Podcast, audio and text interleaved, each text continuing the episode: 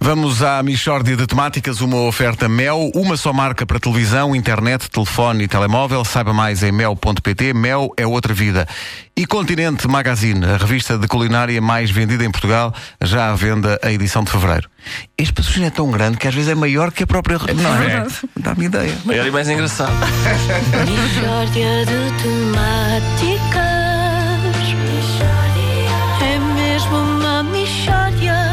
de temáticas Oh, não há dúvida nenhuma Que se trata de uma mixórdia de temáticas Ora bom, a Rádio Comercial orgulha-se de apresentar um super-herói português, o Homem Azevedo. Homem Azevedo. Em primeiro lugar, que tipo de super-herói é que é o Homem Azevedo? Epá, Pedro Ribeiro, está a ver o. Portanto, o Homem-Aranha? Quando era puto, foi mordido por uma aranha e ficou com os poderes da aranha. Eu, quando era puto, fui mordido pelo Azevedo. Estávamos na brincadeira, o Azevedo irritou-se e mordeu-me. De maneiras que fiquei com os poderes do Azevedo. E, e quais eram os poderes do Azevedo? O Azevedo era, sobretudo, um rinhoso. Hum, portanto, quando era puto, era rinhoso. De maneiras que eu, quando me transformava em homem Azevedo, ficava extremamente rinhoso. E para combater o crime não é o ideal. Mas um gajo trabalha com o que tem, não é? E eu fartei-me de impedir assaltos com o auxílio do muco nasal. Como é que conseguia isso? Então, por exemplo, eh, bandidos que quando iam a fugir escorregavam em muco nasal. Sobretudo era isto. Na imprensa vinha muitas vezes, olha, assaltantes presos pela polícia na sequência de descarregarem em muco misterioso. E eram gosmas minhas. E quando não escorregavam, mal chegavam a casa, estavam com rinites do catano. Porque era mu- muco altamente infeccioso. E a bófia monitorizava as farmácias.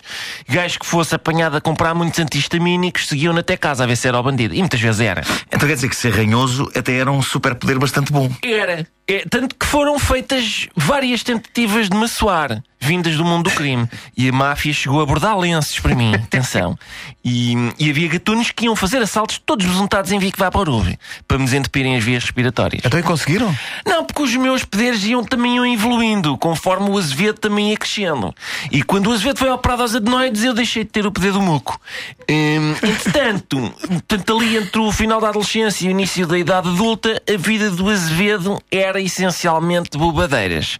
De maneiras que eu, nessa altura, quando me transformava em homem Azevedo, estava sempre com uma tosga de meia-noite. Mas mesmo assim conseguia combater o crime. Epá, é possível que consegui sim, só que não me lembro de nada.